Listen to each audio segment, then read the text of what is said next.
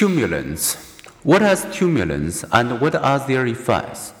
A stimulant excites neural activity and speeds up body functions. Pupils dilate, heart and breathing rates increase, and blood sugar levels rise, causing a drop in appetite. Energy and self confidence also rise. Stimulants include caffeine, nicotine, and amphetamines, cocaine, meth, and ecstasy. People use stimulants to feel alert, lose weight, or boost mood or athletic performance. Unfortunately, stimulants can be addictive, as you may know if you are one of the many who use caffeine daily in your coffee, tea, soda, and energy drinks. Cut off from your usual dose, you may crash into fatigue, headaches, irritability, and depression. A mild dose of caffeine typically lasts three or four hours, which, if taken in the evening, may be long enough to impair sleep.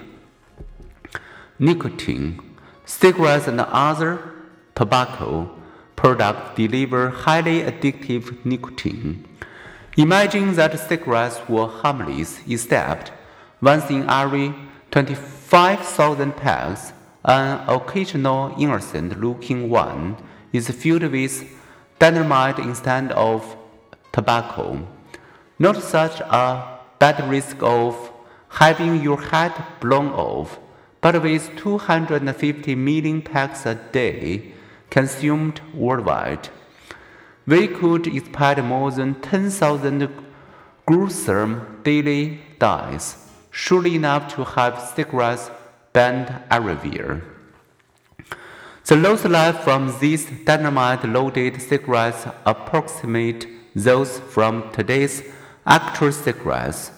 Akin to the grave smoker has a 50% chance of dying from the habit, and each year tobacco kills nearly 5.4 million of its 1.3 billion customers worldwide. By 2030, annual deaths are expected to increase to 8 million. That means that 1 billion 21st century people may be killed by tobacco. Smoke cigarette and nature will charge you 12 minutes, ironically, just about the length of time you spend smoking it. Compared with non smokers, Smokers' life expectancy is at least 10 years shorter. Eliminating smoking would increase life expectancy more than any other preventive measure. Why, then, do so many people smoke? Those drawn to nicotine find it very hard to quit because tobacco products are powerfully and quickly addictive. Attempt to quit even within the first weeks of smoking. As with other addictions, smokers develop tolerance, and quitting causes withdrawal symptoms, including craving, insomnia, anxiety, irritability, and distractibility. Nicotine deprived smokers trying to focus on a task experience a tripled rate of mind wandering.